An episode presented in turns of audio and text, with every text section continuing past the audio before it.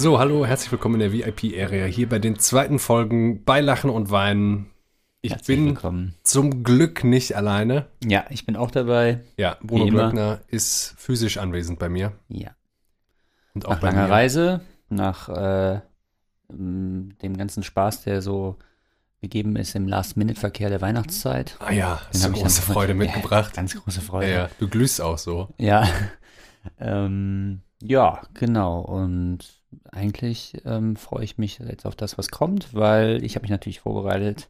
Ich habe die Geschichte gelesen Ja. von einem Schriftsteller, der ja hier unser ähm, Stadtfreund sozusagen ist, unser äh, Stadtpatron mal gewesen ist. Also Heinrich Bölzer, glaube ich, der einzige Schriftsteller aus dem Rheinland, der einen äh, Litera Literaturnobelpreis äh, bekommen hat. Man muss dazu sagen, vorher gab es schon sehr viele sehr gute aus dem Rheinland. Da gab es aber den Nobelpreis noch nicht. Ja.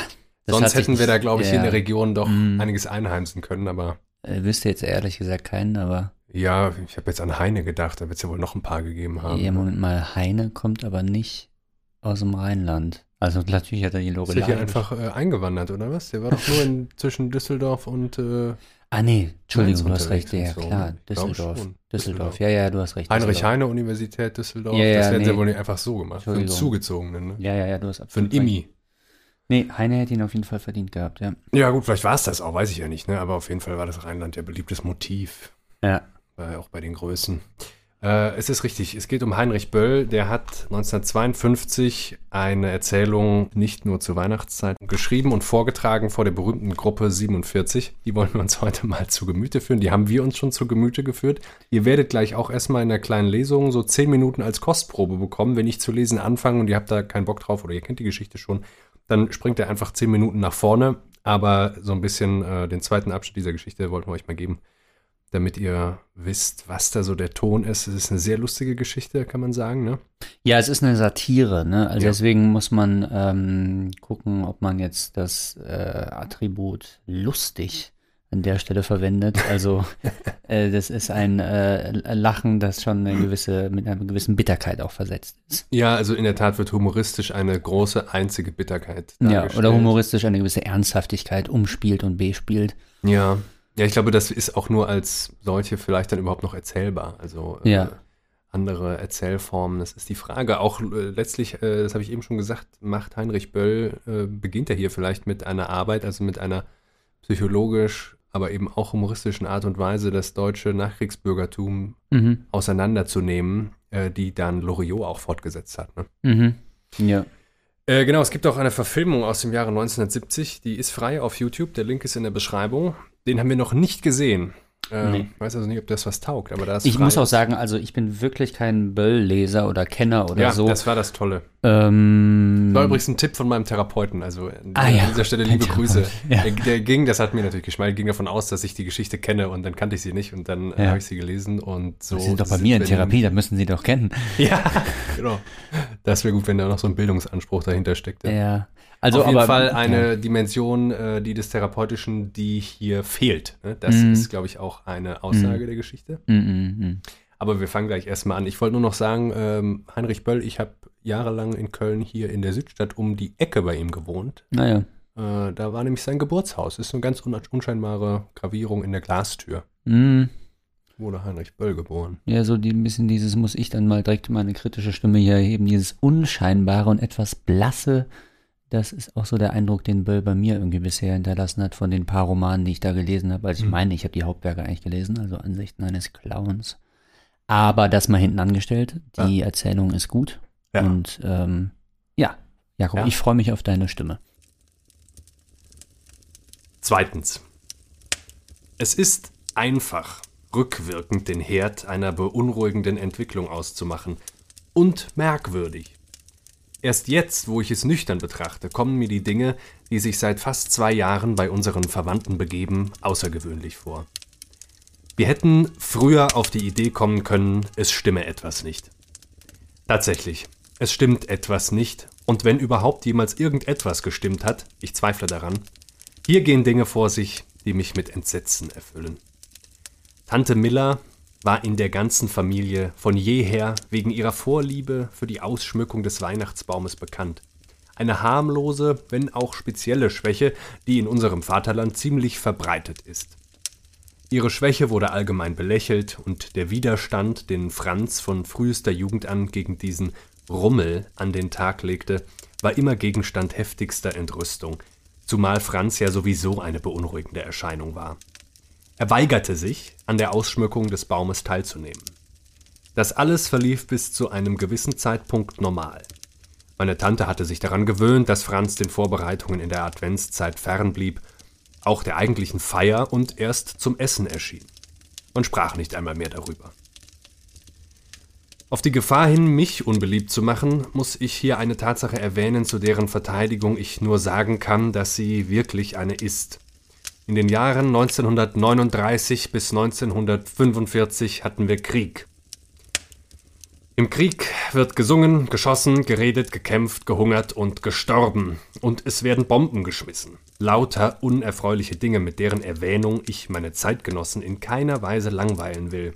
Ich muss sie nur erwähnen, weil der Krieg Einfluss auf die Geschichte hatte, die ich erzählen will.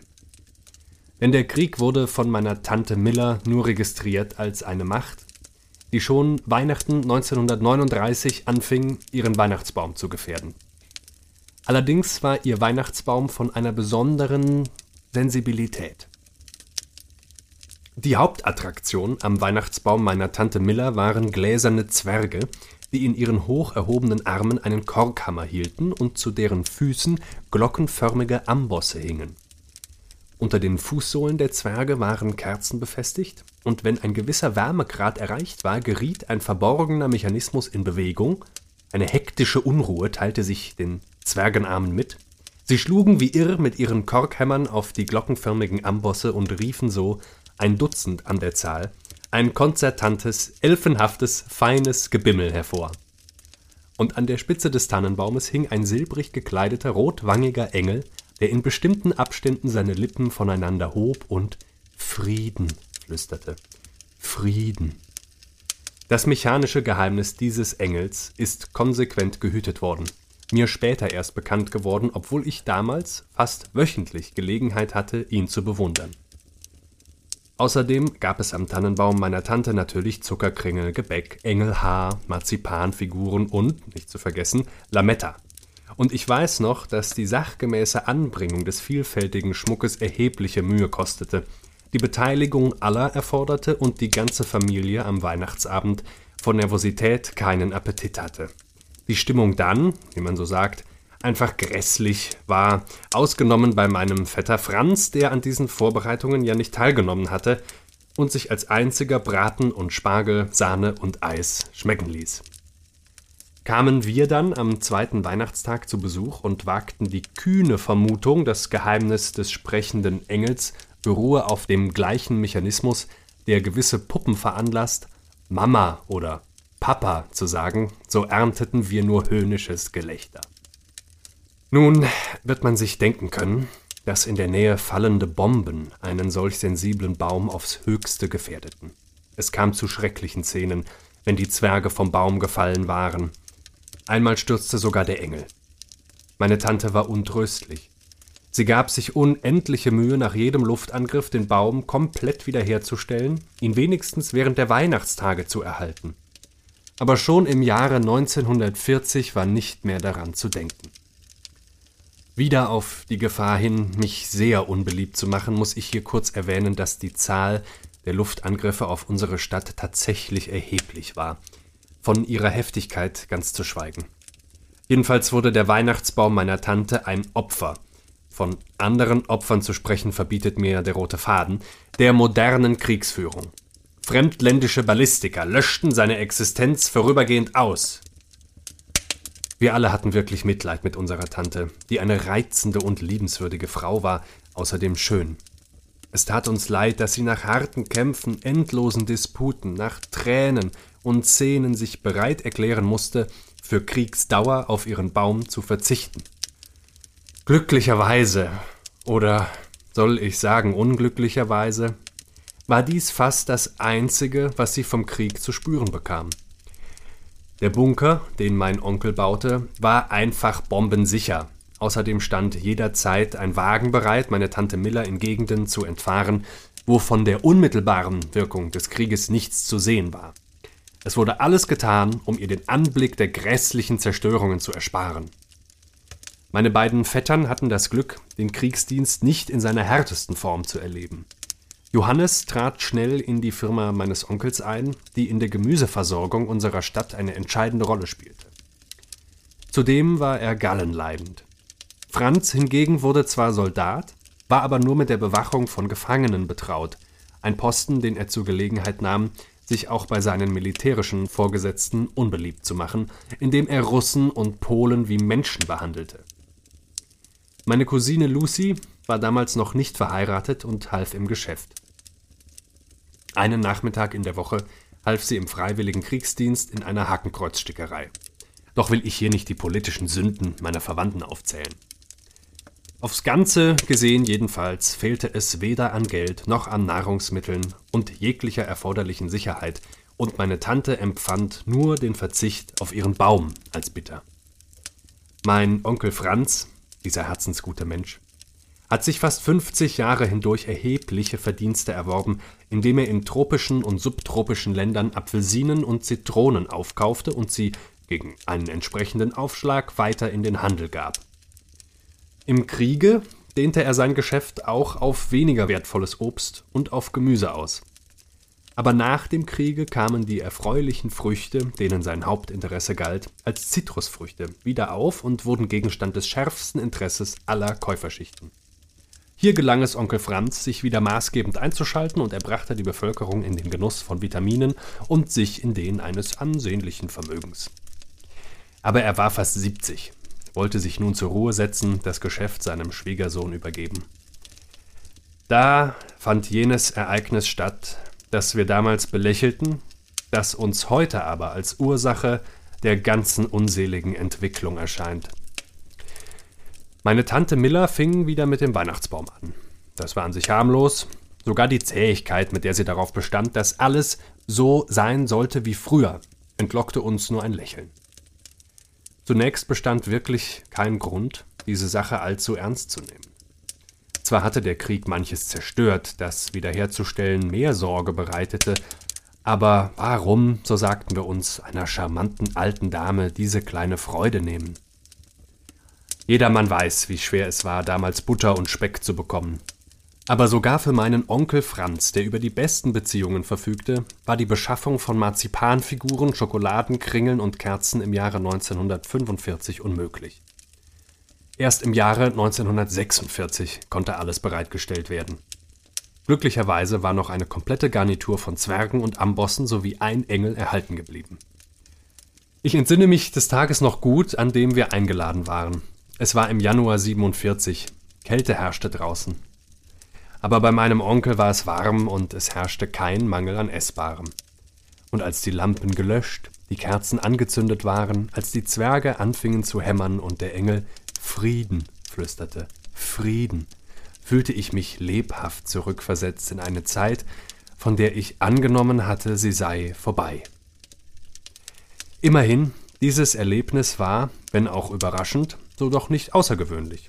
Außergewöhnlich war, was ich drei Monate später erlebte. Meine Mutter, es war Mitte März geworden, hatte mich hinübergeschickt, nachzuforschen, ob bei Onkel Franz nichts zu machen sei. Es ging ihr um Obst.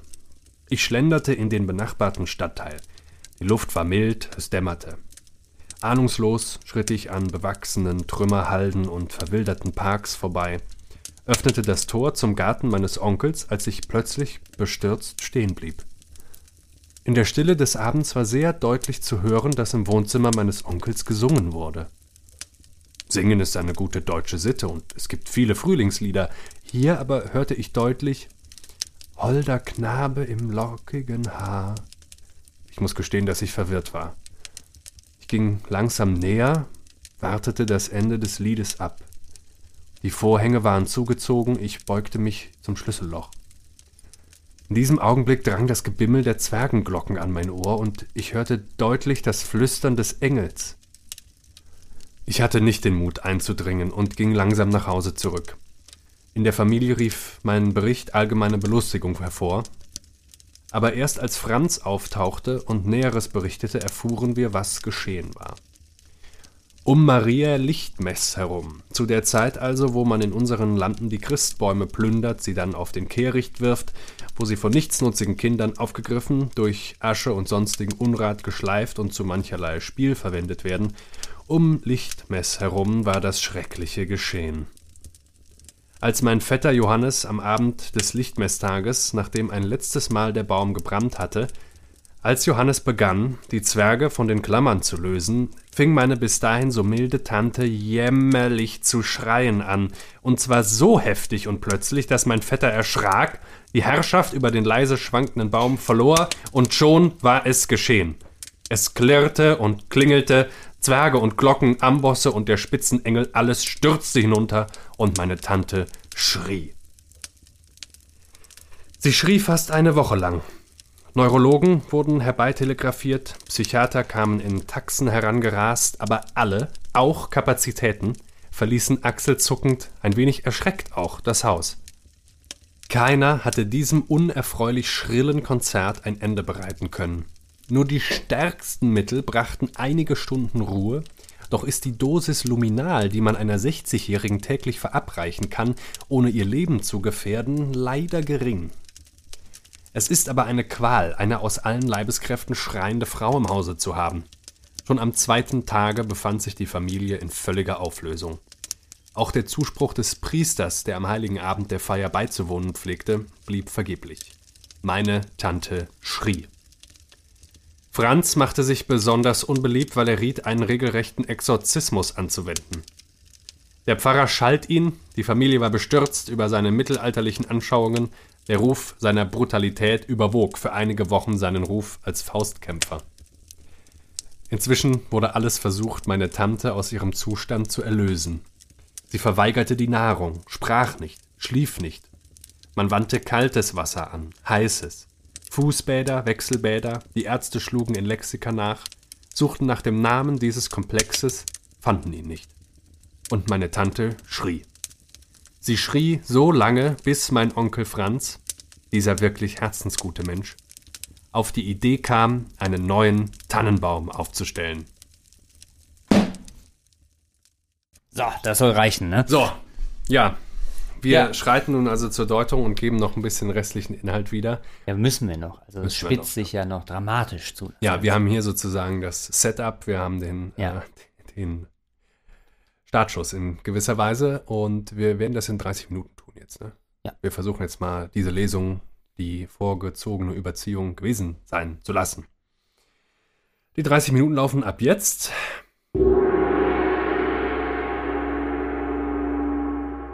Viel Spaß. Bruno, ich habe jetzt so lange gelesen. Deine Eindrücke. Deine ähm, ersten Gedanken. Ja, ich würde vielleicht erstmal noch mit äh, ganz klassisch äh, biedermeierlich sozusagen noch mit der Inhaltsangabe ja, bitte. Äh, voranschreiten. Du noch. bist ja auch der Germanist äh, zwischen uns beiden. Ja, ja, genau. Gut, dass wir dich haben. Sehr gut, ja. Ähm, also das Ganze wird dann äh, auch ähm, persifliert als Tannenbaumtherapie, also Richtig. so sagt der Erzähler selber. Ähm, und es ist dann eben tatsächlich so, dass sich diese Neurose, die also natürlich in keinem Lehrbuch äh, irgendwie ähm, lexikalisiert wäre, ähm, dass die, die das einzige Gegenmittel wirklich äh, zu sein scheint, dass man äh, chronisch ähm, Weihnachten feiert, also das ganze Jahr über. Ja. Und ähm, so dass also die Familie sich, alle Familienmitglieder sich mehr und mehr gezwungen sehen, äh, die neurotische Wirklichkeit der Tante zu bestätigen mhm. und äh, dieses Weihnachtsfest also jeden Tag abzuhalten, das ganze Jahr durch. Und dieser Weihnachtsbaum muss da immer stehen, diese Deko muss immer äh, gewährleistet sein, ähm, diese Zwerge müssen immer gekauft werden, der Engel muss das ganze ja. Jahr durch sein Frieden, Frieden äh, krächzen. Es müssen alle Familienmitglieder anwesend sein? Genau. Ähm, und auf Dauer ist das Ganze natürlich nicht praktikabel für keinen von ihnen. Und deswegen versuchen sie sich äh, einer nach dem anderen aus der Schlinge herauszuziehen, indem sie Schauspieler engagieren, die dann ihre Rollen übernehmen und das lässt äh, Tante Miller alles mit sich machen auch. Also mhm. solange die Kulisse einigermaßen stimmt, ähm, passt ihr das? Und sie fängt Mhm. nicht an zu schreien. Genau. Und ähm, ja, die anderen können sich so rausziehen und ähm, ja, das Schlussbild ist dann eigentlich, dass ähm, als allerletztes nur noch die Kinder übrig sind, die natürlich auch nicht fehlen dürfen, um das idyllische Familienbild der, ähm, der, der, Weihnacht ähm, abzurunden. Die Kinder natürlich die, die aufgrund ihrer Angewiesenheit auf die Versorgung da nicht aus eigenen Kräften das Ganze einfach verlassen können. Genau, und der Erzähler hat dann aber schon ähm, Bedenken eben am Ende, dass das ja dann auf Dauer doch auch psychologische Schäden Ja. Äh, mit sich Selbst dieser Erzähler sorgt sich irgendwann um die Kinder. Ja? Genau, dass das psychologische Folgen hat, doch vielleicht auch oder Folgeerscheinungen zeitigen könnte bei den äh, Kleinen, die da eben dann die ganze Zeit mit ihrem Spielzeug spielen. Das ist aber eben das ganze Jahr. Also es kommen äh, absurde, ähm, schrille Szenerien zustande, sodass also dann im Hochsommer äh, da die Weihnachtslieder angestimmt werden. Man versucht es auch zwischenzeitig, indem man sozusagen das Ganze verschiebt. Also äh, man versucht äh, diese äh, diese fröhliche und leutselige familiäre Stimmung herzustellen, äh, aber dann einfach mit anderen Liedern, also mit Ja. den Liedern, die die Jahreszeit hergibt, also zum Beispiel mit Liedern, die man dann für den Frühling singt oder dergleichen. Es gibt ja auch da Volkslieder und sowas. Aber das äh, taugt alles und funktioniert alles nicht. Sie fängt trotzdem an zu schreien, sie äh, ähm, toleriert nur Weihnachtslieder. Ja, also das sind so ganz zaghafte Versuche, die Genau. dann unternommen werden, ob Ja. man nicht doch quasi so eine Art, und das ist ja eben das, was dann hier gar nicht mehr stattfindet, Die aber alle hoffnungslos scheitern, ne? Entwicklung das Ganze wieder reinzubringen. Ne? Also, Ja, dass man genau. dann denkt, gut, wir, wenn wir das jetzt eine gewisse Zeit irgendwie bespielen und diese Szenerie wiederherstellen, was Ja. irgendwie dann scheinbar das seelische Gleichgewicht der Tante Mhm. äh, ausgeglichen sein lässt, ähm, machen wir das jetzt mal, sagen wir mal, vier Wochen und dann versuchen wir es aber doch mal mit so einem Frühlingslied. Ne? Also Genau, lieber genau. Mai, komme oder so. Genau, genau. Oder lieber Mai, du bist schon da, müsste es ja dann eigentlich schon heißen, sagt der Erzähler. Und äh, da verändert sich der Gesichtsausdruck der Tante direkt so sehr hin zum Schlechten, dass man sofort wieder O Tannenbaum anstimmt. Das ist der, das Genau. der Evergreen, der dann immer die Stimmung rettet, so ein bisschen. Ne? Ja, ja, genau. Dann wird auch äh, jedes Mal äh, ein Geistlicher ähm, da honoriert, und damit er da seinen Auftritt äh, hinlegt. Äh, ein ganz am Anfang, der erste Kandidat, ähm, bricht einfach in Lachen aus. Naja, also zunächst ist ja eben der Priester selbst dabei, der erfährt dann auch irgendwann, was da los ist. Ja. Und der hat ja noch seelsorgerische Pflichten, könnte man sagen. ne? ja, ja. Ähm, natürlich sowieso schon sprechend, dieser Unternehmer, der in tropischen und subtropischen Gebieten ähm, Früchte aufkauft, um sie dann hier weiter zu verkaufen. Ne? Hm. Bei dem war sowieso schon der Priester der Gemeinde äh, am Heiligen Abend zu Gast. Und der erklärt sich bereit, das erst auch noch ein bisschen mitzuspielen, bis er ihm dann aber doch auffällt, dass er jetzt da mit seinen seelsorgerischen Kapazitäten dem scheinbar nicht gewachsen zu sein scheint Mhm. und dann eben doch auch andere Dinge zu tun hat. Ja. Und ähm, der kommt einfach irgendwann nicht mehr. Das erbost den Onkel in einer Weise, dass er versucht, ähm, ja, wahrscheinlich eben nicht kirchenrechtlich, wie sollte das gehen, aber Prozesse anzustrengen gegen diesen Priester. Mhm. Und dann kommt der Kandidat, der zweite, ein ähm, jüngerer, den man äh, dann dafür gewinnen kann, der beim ersten Mal einfach sofort einen Lachanfall bekommt Ja. losprustet und da macht Tante Miller auch ein gar nicht begeistertes Gesicht. Und äh, Da sagt sie dann irgendwie sowas wie Pöbel oder sowas, ne? ja, ja, der, also da hat genau, sie dann irgendwie. klerikale Pöbel oder so. Ja, ja, genau, der klerikale Pöbel. Alles nicht mehr, was es mal war. Ja, ja, genau. genau. Und, Wertegefüge. und, und äh, da- das ist auch, äh, das scheint auch von vornherein ähm, die Bewertungskategorie zu sein, unter der dann der Erzähler das Ganze einzuordnen ähm, bemüht ist oder bestrebt ist. Also er sagt, dass das eigentlich sozusagen exemplarisch den, den Werteverfall oder den Sittenverfall unserer Zeit vor Augen führen würde, was sich da in dieser Geschichte zugetragen hat, die er uns jetzt erzählen möchte. Also so wird das Ganze von vornherein moralisch sozusagen ähm, motiviert oder moralisch ähm, gerahmt. Wir haben ihn gerade ein bisschen musikalische Unterstützung Ja. von den Nachbarn. Ne? Also hoffentlich hört ihr das. Das ist tolle Marschmusik. Er hat einen interessanten Geschmack, der Mensch. Das ist aber wirklich sehr Ja, merkwürdig. ist ein junger Mensch. Also ist jetzt kein, äh, ne, das ist jetzt keiner, der hier bei Tante ja, Miller man mit kann dabei sitzen auch könnte. als junger Mensch schlechten Geschmack haben. ne? ja, Bruno, aber gut, das, das ist jetzt keine neue Erkenntnis. Nee. Ne? Ja, und das Einzige, was am Ende dann übrig bleibt, also es kommt jetzt, ähm, nichts hilft wirklich und ähm, die, die Tante bleibt dabei, dass sie sofort anfängt zu schreien, sobald äh, diese Scheinwelt da auch nur an einem Ende oder an einem Zipfel ähm, droht von der Realität irgendwie ähm, ausgetauscht zu werden. Aus, äh, genau, und es ist, es, was sich so vollzieht, ist eben die Veräußerlichung dieses Festes. Genau. Ähm, der Onkel ist sowieso bemüht, als Geschäftsmann das Ganze ökonomisch und effektiv zu gestalten. Das heißt, äh, am Ende ist man dann bei so einer durchschnittlichen Abwicklungszeit pro Weihnachtsfeier jeden Abend bei 23 oder 28 Minuten oder so. Und wichtig ist also eben überhaupt nicht mehr, dass das echt ist, dass da tatsächlich Emotionen ausgetauscht werden oder alles, was zu einem tatsächlichen Fest, wir haben das vor äh, einer Folge in Folge 25 gelernt, ein echtes Fest, was ja Entlastungsfunktion hat, ne? mm -hmm.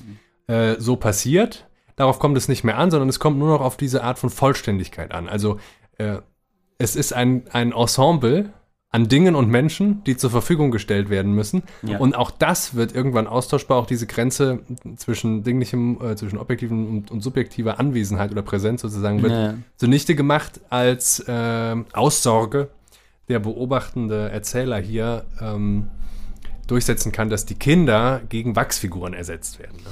Ja, genau, das ist eine, finde ich, sehr äh, bezeichnende Stelle. Ich lese sie mal kurz vor. Also das kommt ganz am Ende eigentlich, vorletztes Kapitel oder so. Ähm, die Kinder spielten mit Puppen und hölzernen Wagen in einer Zimmerecke. Sie sahen blass und müde aus. Tatsächlich, vielleicht müsste man auch an sie denken. Mir kam der Gedanke, dass man sie vielleicht durch Wachspuppen ersetzen könne. Solcher Art, wie sie in den Schaufenstern der Drogerien als Reklame für Milchpulver und Hautcreme Verwendung finden.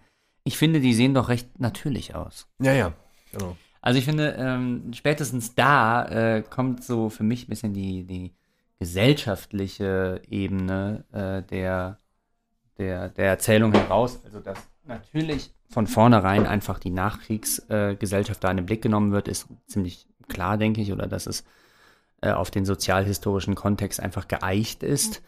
Ähm, wird ja auch anhand der einleitenden Beschreibungen, wie die äh, gesellschaftliche Lage nach dem mhm. Krieg war und so, doch recht deutlich. Ja, und wobei er uns nicht mit Details langweilen will. Ne? Ja. Schon gar nicht mit den schrecklichen Sachen. Ja, genau. Ähm, und äh, an der Stelle sieht man aber dann eben, dass natürlich da schon auch so diese ähm, die aufkommende Konsumgesellschaft, die sich eben ja dann erst in den 50er Jahren so wirklich in Deutschland auch äh, konstituiert und entwickelt hat, ähm, dass, dass die doch da eigentlich schon ähm, karikiert ist in einer gewissen äh, Weise und dass eben diese Kinder schon ja so zu so Automaten werden im Grunde, die äh, in schlechten Wiederholungen ihrer mhm. selbst gefangen sind, nämlich ja. In den hohlen Formen einer Tradition und Kultur, ähm, die wirklich auf schlechte Wiederholungen einfach äh, gepolt wurde. Ja, und, und zugleich ist das ja eben die Formel und die korrekte Beschreibung der Neurose. Ne? Ja. Die Wiederholung, die äh, permanente ja, der Wiederholung. Wiederholungszwang, ja. ja äh, hier in der Geschichte und auch, man könnte sagen, in der deutschen Nachkriegszeit äh, bleibt das, was die Neurose beenden kann, das Verstehen, ja, also wiederholen, bis es verstanden ist, bleibt aus. Das ist ganz entscheidend. Also es gibt wirklich kein Verstehen für das Nein. Verhalten bis, zu letzten, bis zum letzten Kapitel. Also wird eigentlich keine Lösung dafür gefunden. Äh, die Konfliktlösung ist Konfliktvermeidung von mhm. allen Parteien eigentlich. Also man, das haben wir jetzt gar nicht gesagt, die, die reisen einfach dann äh, in andere Länder alle, ne? Also, ja, mehrere äh, wandern aus. Wandern ähm, aus, genau. Ja, ähm, Lucy, die also heiratet, die selbst äh, auch krank wird darüber und ja.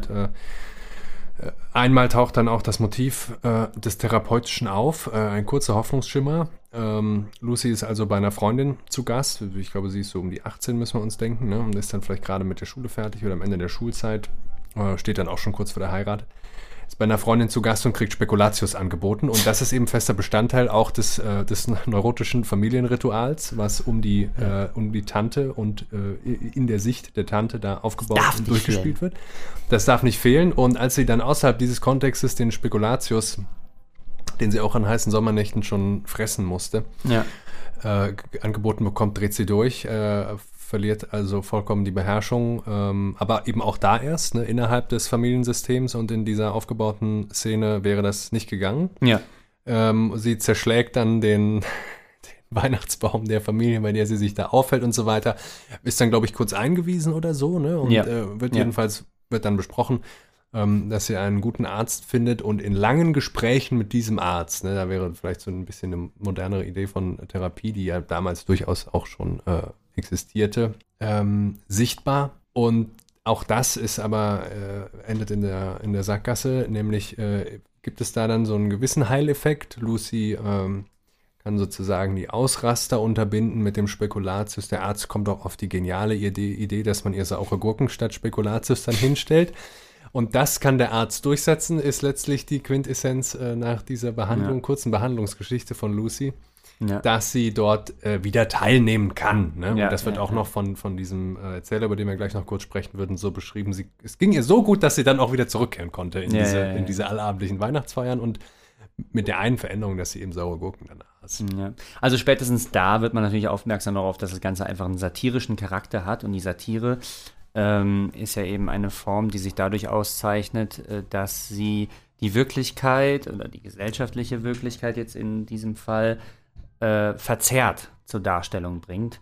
Und durch diese Verzerrung aber etwas, was in der Wirklichkeit ähm, sich abspielt oder was an ihr ablesbar ist oder was sich an ihr beobachten lässt, ähm, verstärkt zur Darstellung bringt. Also ja, überhaupt, glaube ich, erst hier auch in dem Fall die Möglichkeit schafft, das völlig klar darzustellen. Exakt, also äh, dass, dass, dass ein, ein Grundmotiv sozusagen von Satire oder eine Grundbasishandlung ähm, sozusagen ist ähm, Übertreibung. Ne? Also ja.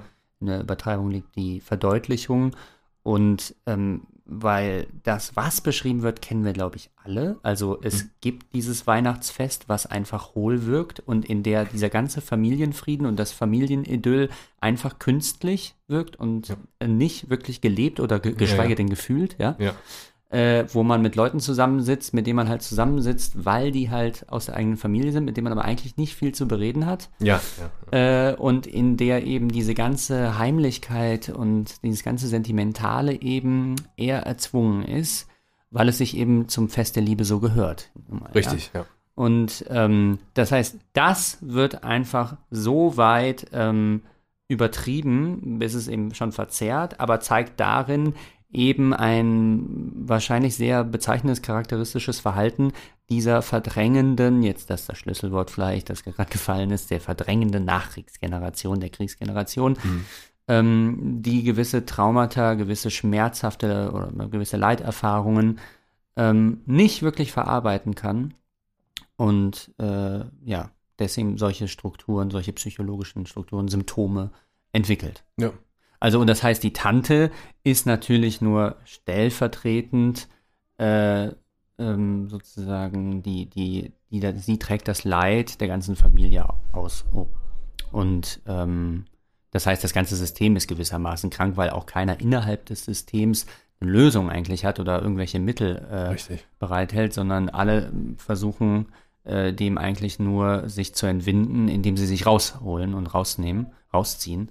Der Einzige, der sozusagen minimal außerhalb des Ganzen steht und es von vornherein auch verurteilt und da nicht mitmacht, ist eben dieser Boxer Franz, Franz der Jüngere. Franz, der einen Beruf erwählt hat, der ja. bisher noch nie in der Familie vorkam, wie uns der Erzähler mitteilt, genau. auch nicht hätte vorkommen dürfen. Genau, er ist genau. Boxer geworden. Also wird immer wieder betont, dass er eigentlich außerhalb des, des Ganzen steht. Äh, ganz am Anfang im ersten Kapitel, das haben wir übersprungen, äh, wird über ihn gesagt, Franz also war es, der schon frühzeitig warnte, der sich von der Teilnahme an gewissen äh, Feiern ausschloss, das Ganze als Getue und Unfug bezeichnete, sich vor allem später weigerte, an Maßnahmen teilzunehmen, die zur Erhaltung dessen, was er Unfug nannte, also oh, mit gutem Recht wohl, ja. Auch nicht konsequent, der Franz. Ja, sich als erforderlich erwiesen. Doch, wie gesagt, besaß er zu wenig Reputation, um in der Verwandtschaft Gehör zu finden. Ja. ja.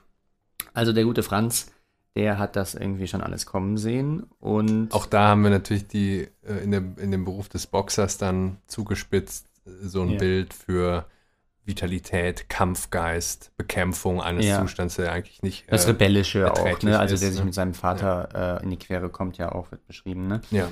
Äh, alle anderen ähm, haben alle einen an der Waffe. Das wird ja, relativ das ist, das klar, denke ich. Ne? Ne? Wir sollten noch mal ein bisschen über die Figurenkonstellation sprechen, weil ich, ich stimme dir zu, äh, das Stilmittel der Satire ist die Übertreibung und äh, in dem Fall hier wird dadurch erst auch diese erzählerische und thematische Dichte, diese Raffung ähm, ja. möglich. Ja? ja? Weil was ja dargestellt wird, ist, könnte man erstmal so sagen, eine ein bisschen merkwürdige und sicherlich irgendwie äh, gewissem Sinne unrealistische Art von psychopathologischer Symptomatik von Tante Miller. Ja. Mm, mm.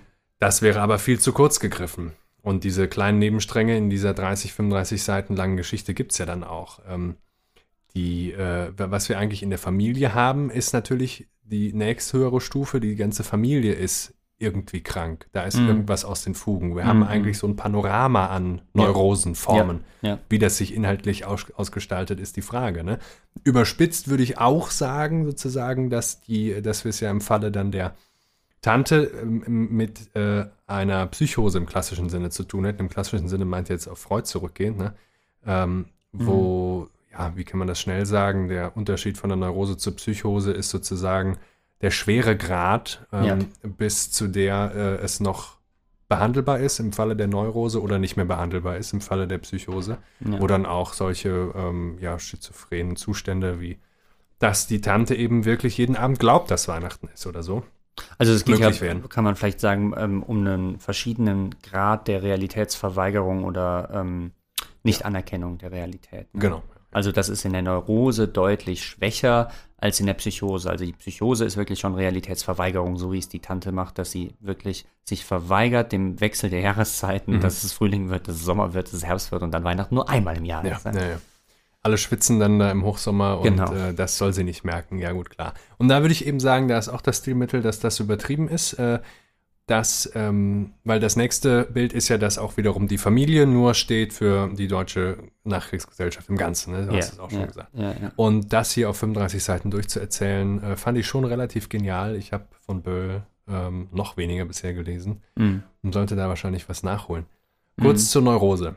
Äh, wir haben ja, also es ist ja unweigerlich, dass wir das Ganze irgendwie mit unserem psychoanalytischen Laienverständnis ein bisschen auseinandernehmen.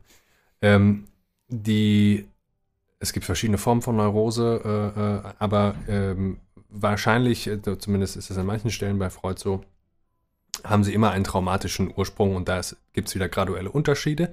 Das heißt, der Begriff des Traumas, äh, den müssen wir hier mit reinbringen und die Traumat traumatische Neurose wäre sozusagen eine Neurose, äh, irgendwie eine Art von äh, krankhafter oder sehr leidgeprägter Abweichung vom Normalfall, vom Durchschnitt sozusagen die entsteht nach einer traumatischen Erfahrung. Eine traumatische Erfahrung wäre eine, die, so ist es teilweise, äh, so ist es eigentlich fast wörtlich zu verstehen, ähm, das psychische Schutzschild der Leidenden durchbrochen hat. Mhm. Die, wird, die ist also deswegen traumatisch, weil sie, äh, weil sie dort eingedrungen ist sozusagen und nicht mehr seelisch integrierbar war. Das heißt, mhm. in die Biografie, in die Entwicklung ähm, ist das Ganze nicht mehr ähm, in einem befriedigenden Maße einzuordnen gewesen.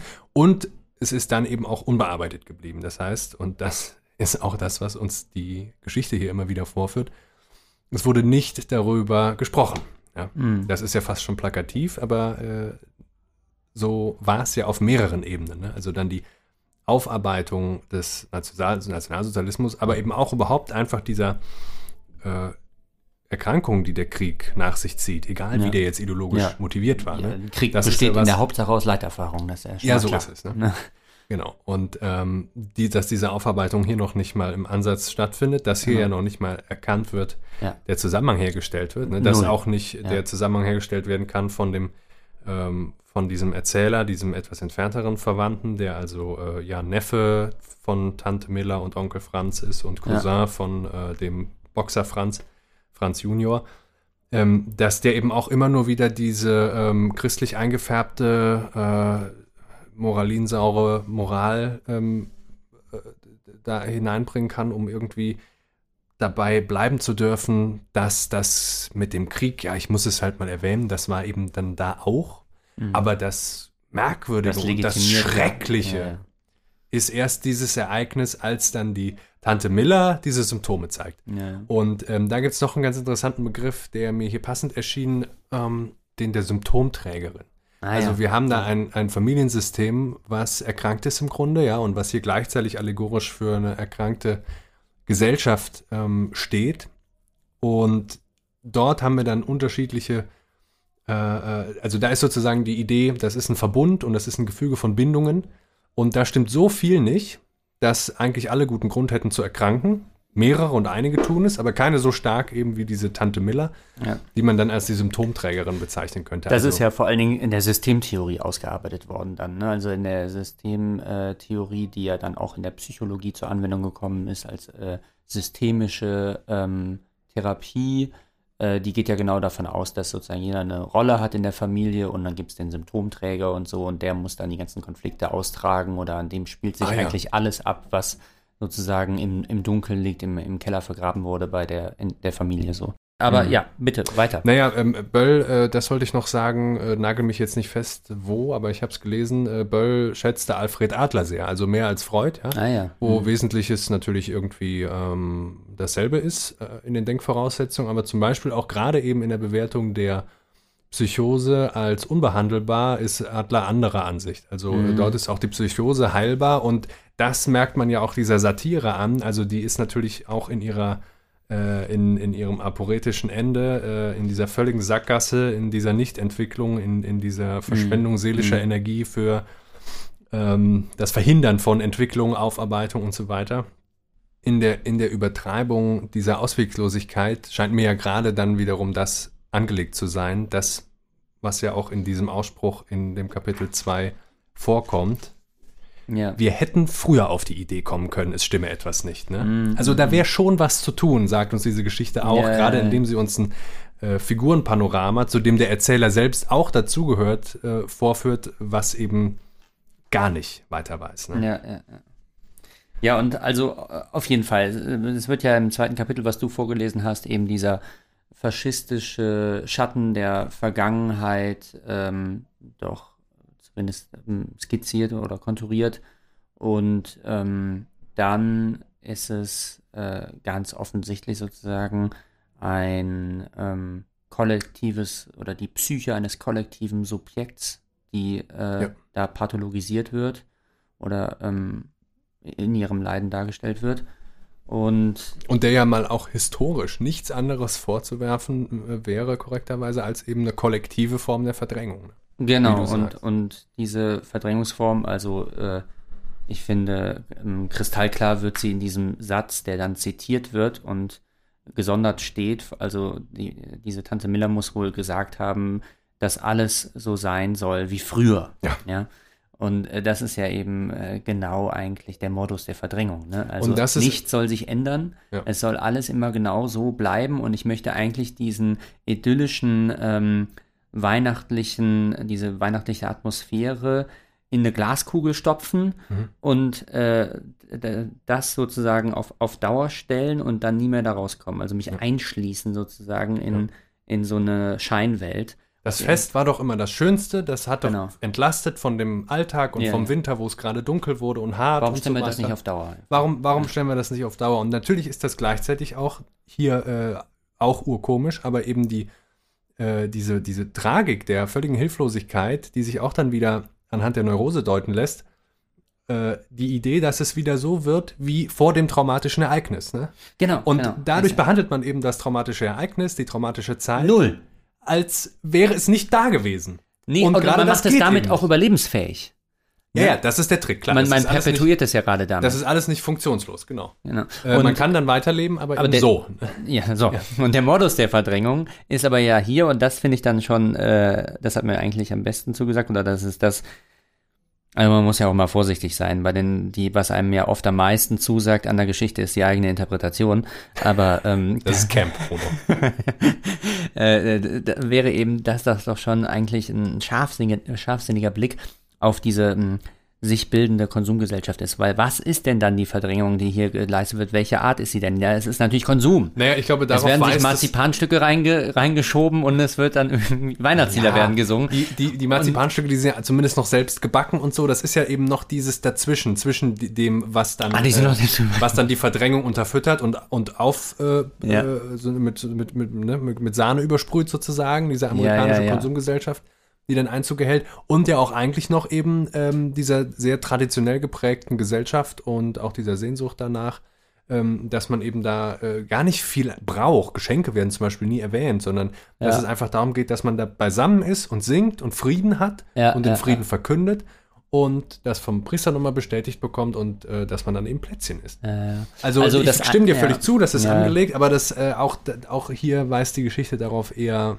voraus. Ja, ja. Also ich meine, was natürlich bei in der Kriegsgeneration oft wirklich dann ein traumatisches Erlebnis gewesen ist, ist also sind so Hunger, Hungersleiden, ja, also das gibt ja so Hungersneurosen, wo äh, dann Leute krankhaft haben wir jetzt ja auch bei Corona dann gesehen, so hamstern müssen, Ja. weil sie eigentlich diesen Zustand fürchten, Ja. den sie irgendwann mal erlebt haben, diesen Ja. Zustand der Not halt eben und den auf gar keinen Fall ähm, ähm, also in jedem Fall verhindern und vorbeugen möchten und deswegen wahnhaft äh, irgendwie äh, hamstern und äh, Proviant ähm, äh, einpacken und Ja. äh, für alles Mögliche. Und Ja, so ist ja Weihnachten irgendwie ja auch ein, ein Fest der Üppigkeit, also auch der kulinarischen Üppigkeit und so. Und dass das sozusagen dann äh, zwanghaft äh, wiederholt werden muss, Ja. das scheint mir doch auch äh, passend zu sein für sozusagen eine, eine psychologische, symptomatische Reaktion auf das Kriegsgeschehen. Also es ist eben genial, dass der Böll Weihnachten dann äh, gewählt hat, um das hier zu Ja. erzählen. Äh,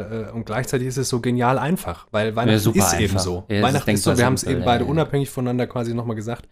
Ja. Äh, wir haben Weihnachten so noch gefeiert. wir, wir waren die Wir saßen- beinahe die Kinder, die schon beinahe Wachsfiguren Wir waren sind. ne? fast die Wachsfiguren, die, äh, die dann da einer Verwahrlosung äh, einfach, äh, weil sie eben vernachlässigt werden müssen, weil sich alle seelische Energie verausgabt in der Herstellung dieser Szene Ne? Ja, ja. und in der Kompensierung, der absolut notdürftigen Kompensierung ähm, dieser, dieser krankhaften Zustände. ja, betäubt und narkotisiert irgendwie, also diese ganze Weihnachtsatmosphäre in ihrer Schwere hat ja auch so was Benebelndes, ne? Ja, ja.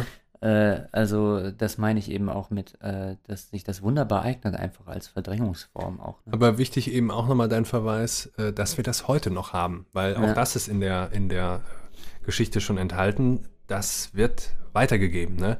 Über Generationen hinweg Ja. ist das weiterzugeben. ja, ja, man sagt ja Form irgendwie so der Volksweisheit, erst die dritte Generation erfährt dann ähm, Heilung und so. Ne? Die vierte hast du mir sogar Oder die neulich gesagt, vierte. ja. Und dann habe ich noch versucht zu rechnen, bin, wo bin Ja. ich jetzt, ne? Scheiße. Ja, scheiße, ja, scheiße, scheiße. Nee, genau. Wir haben es noch, wir haben es noch, äh, wir haben es noch mitgefeiert. So, ähm, wenn ihr jetzt zurückdenkt an Weihnachten, je nachdem, oder egal wie alt ihr seid, ähm, Überlegt euch das mal. Überlegt euch das mal gut. Gerade und Weihnachten wenn ihr gut dann da diese ein bisschen arg äh, dicht bestickten Perserteppiche und, Ja.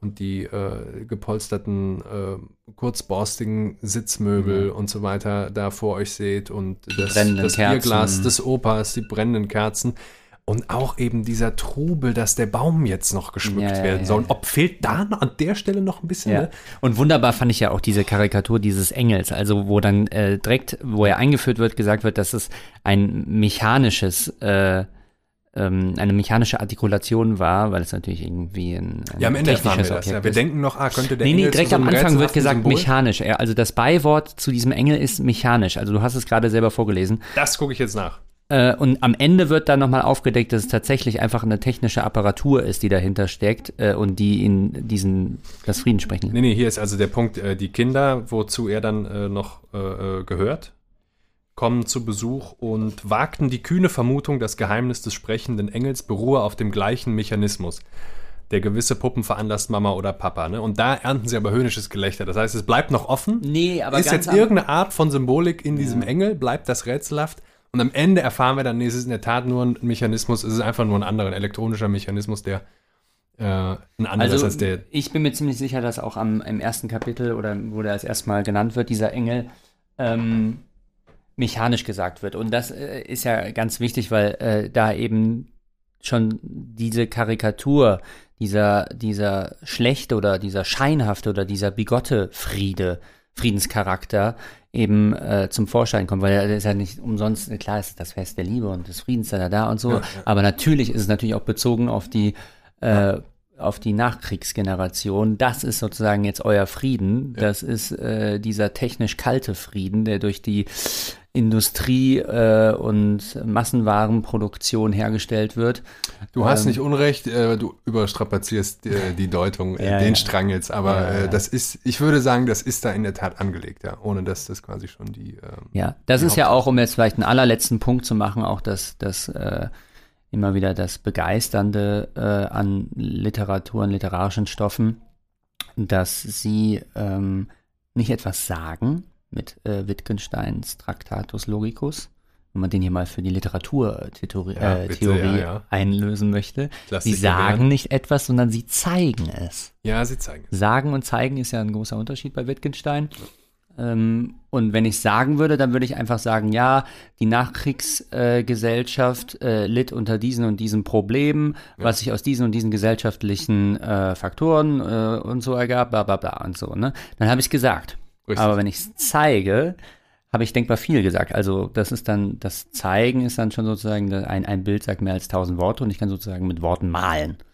Wir müssen jetzt noch in eine Richtung mindestens kurz überziehen. Du hast es gehört, es hat eben gebimmelt. Ja wir haben ja hier die Kirche. Die Kirche ist anwesend immer in Ja, das ist immer Böll. Ja, ja, das ist. Das ist auch so und äh, das war ja wahrscheinlich auch so. Ne? Ja, ist auch ein katholisches Jetzt, Nest gewesen, Köln in, äh, in der Nachrichtszeit. Absolut, ja. Ja, es ist immer noch die reichste, ja. äh, reichste Bistum.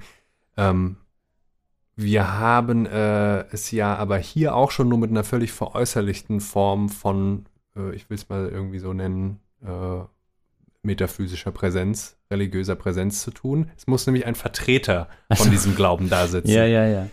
Das ist am Anfang noch ein echter Priester, dann ein junger Priester, der kann sich aber, der kann nicht an sich halten und dann finden sie ja einen alten Prälaten. Das habe ich also eben nochmal nachgeschaut. Ja. Äh, ein Prälat kann sowohl niedriger als auch höherrangig innerhalb der äh, kirchlichen Organisation gestellt sein, äh, Würdenträger aber und er hat eine ordentliche Leitungsberechtigung, was so viel heißt, wie dass er meist dann äh, zum Beispiel als Generalvikar Leiter in Verwaltungssachen einer Gemeinde ist und insofern auch der Stellvertreter des Bischofs. Der Bischof, da kann es ja sein, dass er immer unterwegs ist, dass man dem Papst Hallo sagen muss und so weiter.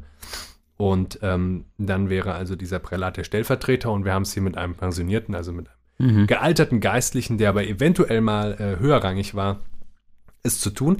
Und ähm, was, wie können wir dieses Bild nochmal deuten, dass wir da also äh, in keiner Weise spielt jemals tatsächlich die Spiritualität, äh, das Religiöse in, äh, in dieser Familienfeier, in dieser Inszenierung eine Rolle. Mhm, mh. Und am Ende sind es aber eben die, die psychotische Tante Miller, äh, deren Leiden sozusagen irgendwo da unterschwellig ja immer mit äh, laufen muss. Ne? Mhm. Also äh, mhm. damit es dann eben sich nicht in den Symptomen entlädt, findet das Ganze statt. Und der Prälat, die plaudern, Tee trinken. Der Prälat ist auch der Einzige, der jeden Abend kommt und sich nicht irgendwann von Schauspielern ersetzen lässt und so weiter. Mhm. mhm. Und ähm, beide scheinen auch nicht richtig mitzukriegen. Also das, und da könnte man ja fast sagen, ähm, der Religion wird hier, wenn wir das dann mal auf den Umgang mit, der, mit, dem, mit dem Kriegserbe, mit dem Nationalsozialismus anwenden, genauso fast äh, schizophren und blind zu sein auf einem Auge, dass er, dass er, was eigentlich da tatsächlich stattfindet, dass er da nur noch mit sich irgendwie heimlich ähm, Zigarren klauenden Schauspielern und Wachsfigurpuppen von Kindern sitzt. Ja, ja. Was sich da eigentlich abspielt, kriegt er genauso wenig mit, wie die tatsächlich sozusagen in, in psychopathologischen Termini ja. äh, fassbaren, ähm, äh, fassbarer Krankheit sich befindende Tante. Das darf man ja zum Beispiel auch nicht unterschätzen. Also ähm, diese Schauspieler, die dann da mehr und mehr ähm, dafür sorgen, dass diese Scheinwelt ähm, künstlich äh, fortproduziert werden kann, ähm, die gibt es ja wirklich. Also Werner Herzog hat ja einen Film gemacht, äh, Family Romance. Ja. Äh, wo er gezeigt hat, wie in Japan eben solche Schauspieler als Ehemänner, als künstliche ja. Ehemänner ähm, ja. engagiert werden ja. und ähm, ziemlich ähm, hoch ähm, bezahlt werden dafür. Also dieses künstliche Eheglück oder was es auch immer sei, Familienglück, ähm, das gibt es auf jeden Fall in unserer Gesellschaft und das heißt, so übertrieben oder so sehr, hm. äh, so stark sind die Übertreibungen dieser Geschichte dann doch wieder nicht. Also ja, doch wieder verblüffend nah auch teilweise an, an der heutigen ja, 60, gesellschaftlichen 70 Jahre hätte dann die Realität gebraucht, um hier die Satire einzuholen. Ja. Und äh, genau, da ist das, da ist das dasselbe Prinzip. Äh, es gibt starke Bedürfnisse, es gibt zum Beispiel ja. ganz starke Einsamkeitsgefühle und dann will man ja Bindung und dann will man ja genau. einen sinnhaften genau. Bezug auf andere und ein Beziehungsleben. Aber eben faszinierenderweise einen bestimmten, ganz bestimmten Typus von Bindung, äh, der eben wirklich äh, zu einem Produkt gemacht werden kann, weil er so kalkulierbar ist. Ne? Also diese Tante Miller will ja auch einfach nur dieses vermeintlich warmherzige, innige Gespräch am Weihnachtsbaum haben Und das aber ständig. Ja, und der Prälat gibt ihr das, ne? Der ja. ist sozusagen noch der, der gute Miene zum bösen Spiel macht, weil er gar nicht mehr checkt, dass das ein böses Spiel ist. Der ja. will nämlich auch nichts anderes, als genau. dass alles so ist wie früher und dass genau, man da genau. netten Plausch halten kann. Genau, und dieses, eben diesen netten Plausch halten, wir haben ja in der letzten Folge das auch nochmal in unserem einen Dialog dann ein bisschen äh, auf die Schippe genommen, dass das ja, ja auch eine Art von ähm, Totalisierung erfahren hat oder dass das ja auch äh, ins Extreme in unserer Zeit gezogen ist. Also dass mhm. die äh, intersubjektiven Beziehungen sich sogar in solchen Oberflächlichkeiten verlieren teilweise ja. und dahinter dann eben nicht noch was anderes gibt, sondern nee. das sozusagen schon das Ganze ist. Ja. Und äh, ja. Außer dem nächsten Bier. Außer im nächsten Jahr. Und da scheint es angelegt zu sein. Ne? Da kommen wir her. Das ist unsere Geschichte. Ja, das ist eben die Frage. Das können wir vielleicht jetzt nochmal stark machen. Wie feiern wir denn heute Weihnachten? Ne? Ja. Ähm, wird zum Beispiel immer noch die Weihnachtsgeschichte vorgelesen? Oder mhm. kramt gar irgendeine Tante äh, noch äh, irgendein Evangelium aus der Handtasche mhm. oder so? Mhm. Oder äh, setzt man sich mal hin und liest stattdessen nicht nur zur Weihnachtszeit von Heinrich Böll. können wir sehr empfehlen. Ja. Ähm, ja, sind wir schon die Generation, die da Heilung erfahren hat? Also haben wir diese Gesellschaft tatsächlich hinter uns gelassen oder haben wir das da sozusagen unaufgearbeitet äh, verstaut? Historisch kann man sicherlich davon sprechen, dass äh, mm. einiges aufgearbeitet mm, wurde. Mm. Äh, auf der psychopathologischen Ebene wird es äh, schwieriger zu beurteilen. Ne? Sicherlich ist da gerade auch für uns einiges passiert, gerade für uns. Ähm, aber allein schon, dass wir aus Kindheitstagen im Grunde uns noch 100%ig identifizieren können mit den Vorgängen, den Gefühlen, die ja dann da im Raum stehen, die Spannungen, der Stress, ja. die Angst ja, ja. und so weiter, dieser Druck, ja, und die der auf Weihnachten immer noch lastet.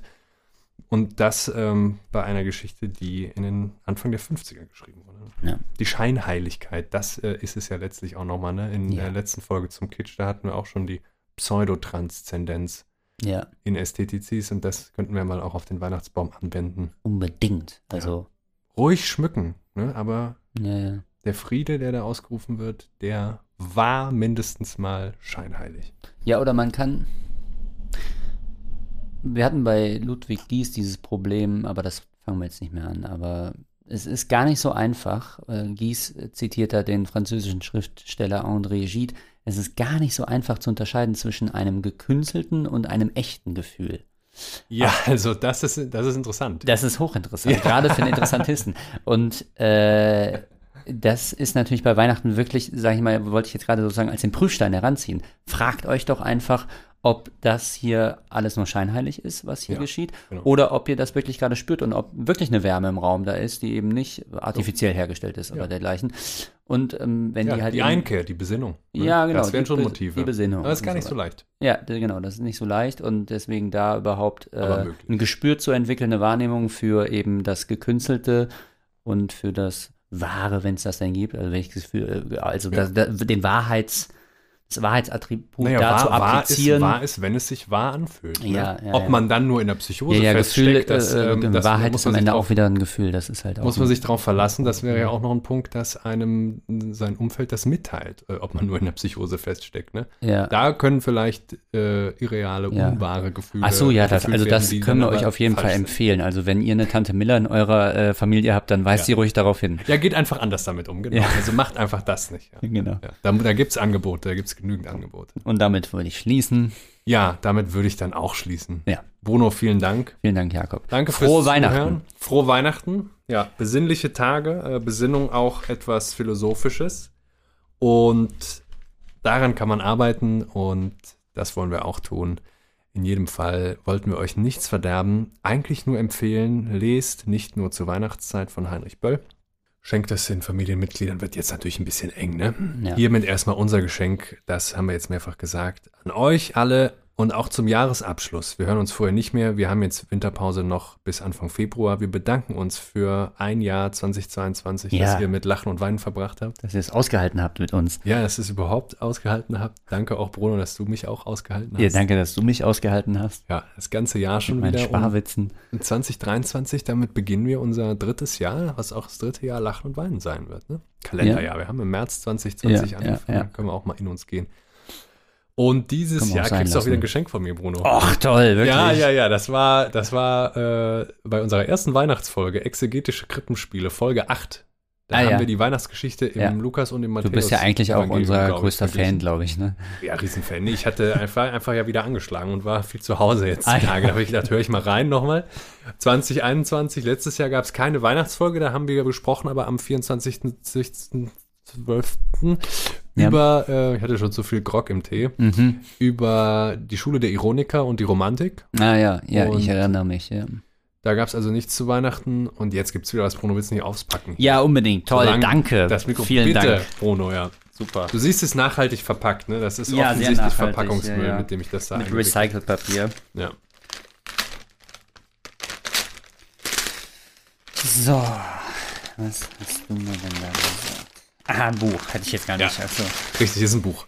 Oh, Italo Svevo, Zenos Gewissen. Schon mal gehört?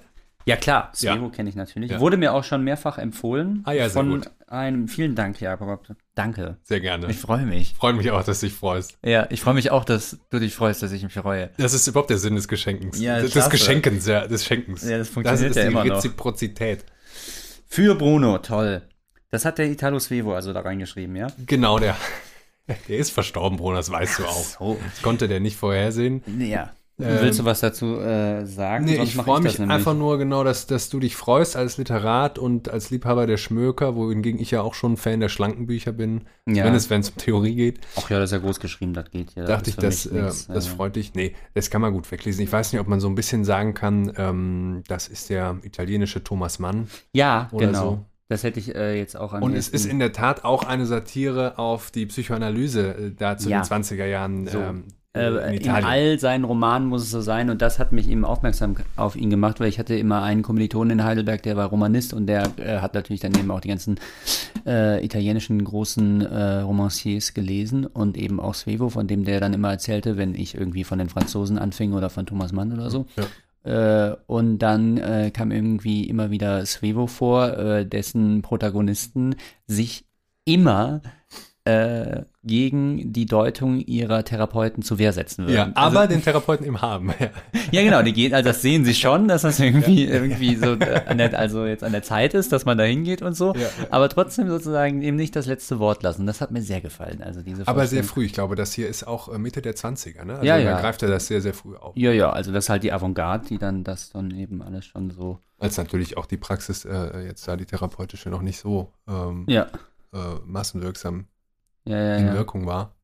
Aber genau, das finde ich irgendwie ist ein sehr äh, fast romantisches Motiv, dass man irgendwie dann äh, doch die Selbstdeutung am Ende nicht ganz dem Therapeuten überlassen kann und ähm, dass Ey. eine gewisse Selbstbehauptung auch eben Not tut oder gut tut. Aber ich habe es ja noch gar nicht Ich, gelesen. ich würde also. natürlich ähm, einfach davon sprechen, dass wenn man sich in Behandlungen begibt, gerade in psychoanalytische, aber auch grundsätzlich, wenn man sich in ein ähnliches Setting begibt, dann hat man Widerstand. Mm. Man will natürlich erstmal nicht, dass das stimmt. Ja. Und dann ist es so ein bisschen ein veraltetes äh, Bild von der therapeutischen Praxis, gerade in der Psychoanalyse, dass man die ganze Zeit da nur Deutungen um die Ohren gepfeffert bekommt. Und als wäre Mhm. das so das, was dann quasi die Medizin ist. Und so wirkt Mhm, das dann mhm, und mhm. man ist dann geheilt, wenn man die Deutung des Analytikers übernimmt und so. Mhm. Und das ist nicht mehr so, das äh, war vielleicht noch nie ganz streng so, aber schon auch so, sonst hätte sich das Klischee nicht so etabliert. Auf jeden Fall ist das aber das, was extrem komödiantisches Potenzial hat. ja, dem ja, Buch. ja, ja. oh Dass dann die Patienten eben Widerstand leisten gegen Ja. diese Deutungen. ja, ja, ja. Fall. Konsequent, glaube ich, der äh, Zeno in, in diesem Roman also scheitert auch fortlaufend daran, das Rauchen aufzugeben. Das ist auch Ach, sowas. witzig. Ich glaube, genau der wurde mir auch empfohlen, dieser Roman von dem besagten Kommilitonen, den ich an dieser Stelle grüßen äh, möchte. Ja, liebe Grüße. Er ist, glaube ich, in Paris. Bruno, du hast auch was für mich, aber es ist noch nicht hier, ne? Das es ist noch nicht hier, nach. das Ja. ist eigentlich schade, das hätte auch in den Podcast Ah, gepasst. Ach, ich trage dann auch meine Freude nach, ja, wenn wir uns im genau. Februar hören. ja. Erstmal hoffen wir, dass einfach nichts Schlimmes passiert jetzt. Ne? Ja, Ja. genau, hoffe ich auch. Also Ja, Ja. bin ich auch dagegen, dass das im privaten Kreis jetzt gerade zur Weihnachtszeit wird es wahrscheinlich nicht zu vermeiden sein, aber vielleicht, wenn wir wenigstens so politisch auf der Weltbühne mal jetzt bis Februar Ruhe, ja, das wäre stimmt, gut. wenn da mal, ja, das wäre Wär gut. Ja, ja. Ja. Ansonsten, wenn doch was passiert, verdrängen wir es, Bruno. Dann können wir uns trotzdem frohen Mutes im Feiern wir einfach weiter Weihnachten. Genau. Bis, bis zum Februar. Ne? Ja, also der ja Baum wieder. kommt bei mir hier nicht raus, bis, äh, bis Der Bücherbaum. Frieden herrscht. Ja. Ja. der Bücherbaum, genau. Da steht. Vielen Dank, vielen Dank an alle. Gute Nacht. Frohe Weihnachten. Uns. Frohe Weihnachten.